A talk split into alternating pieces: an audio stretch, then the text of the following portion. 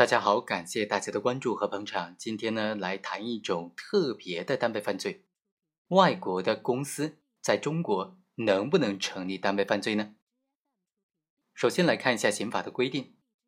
刑法第三十条就规定说，公司、企业、事业单位、机关、团体实施了这种危害社会的行为，如果法律规定为单位犯罪的话，就应当成立单位犯罪，相关的负责人。也就是直接负责的主管人员和其他直接责任人员是应当承担犯罪的刑事责任的。所以啊，从法律条文的规定来看呢，它并没有排斥外国公司、外国企业在国内在中国成立单位犯罪的可能性。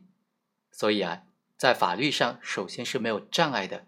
那在司法实践当中，这些外国的公司、企业究竟能不能成立单位犯罪呢？其实啊，真的是可以的，在司法实践当中确实有先例。首先来看一看最高院出的一个批复，在二零零三年的时候，最高院就曾经对于天津高院的一个请示做出了一个答复，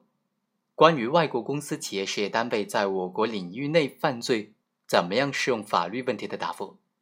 这个答复就明确规定说。符合我国法人资格条件的外国公司、企业、事业单位，在我国领域内实施危害社会的行为，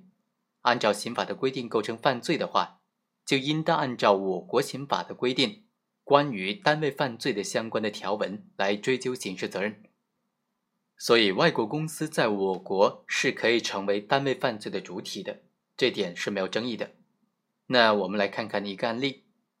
通过这个案例来具体的、更加详细的来看看，像这种外国公司在国内构成单位犯罪，它是怎么处理的？这个外国公司要不要承担刑事责任呢？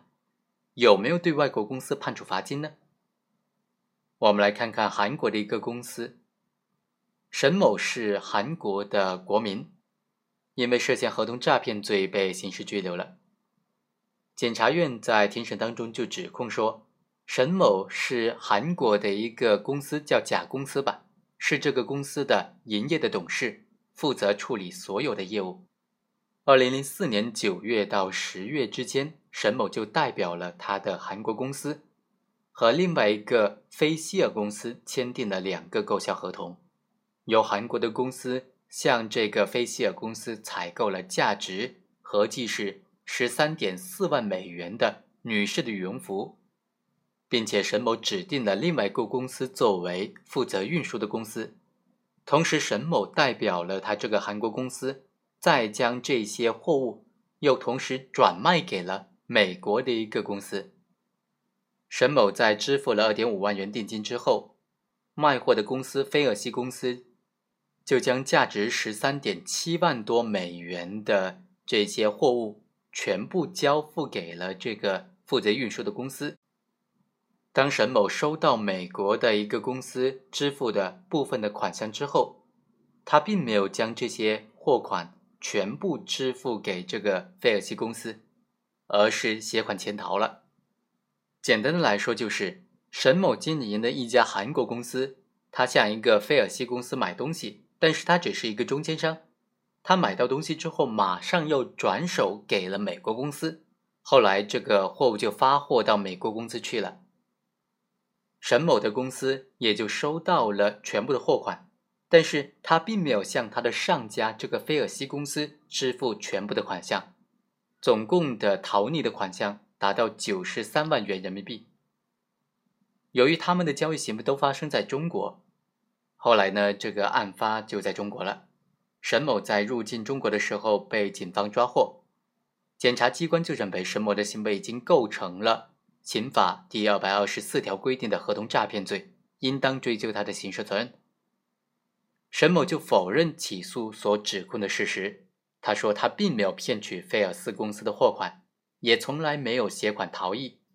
而且他所有的行为都是代表了他的这个韩国公司和菲尔西公司签订合同的，即使要承担刑事责任或者民事责任的话，也应当由他的这个韩国公司来承担。他的辩护人也提出，本案首先是没有犯罪的事实，即使检察机关认为被告人他是构成了合同诈骗罪，那么也应当定性为这个韩国公司的单位犯罪来定罪处罚。最终，法院经过审理就认为啊，沈某担任这个韩国公司的营业董事，以非法占有为目的，在签订履行合同的过程当中，骗取了他人财物，总共达到九十三万元人民币。他的行为已经构成了合同诈骗罪，而且数额巨大。虽然公诉机关并没有指控这个韩国公司构成单位犯罪，但是沈某仍然是作为这个韩国公司的直接负责人的这个身份来承担刑事责任的。公诉机关指控沈某犯合同诈骗罪是成立的，但他是构成单位的合同诈骗罪来承担刑事责任的。最终，法院判定沈某犯合同诈骗罪，判处有期徒刑五年。并处罚金十万元，驱逐出境。违法所得应当予追缴，并且发还给被害单位，不足部分可以责令退赔。好，以上就是本期的全部内容，我们下期再会。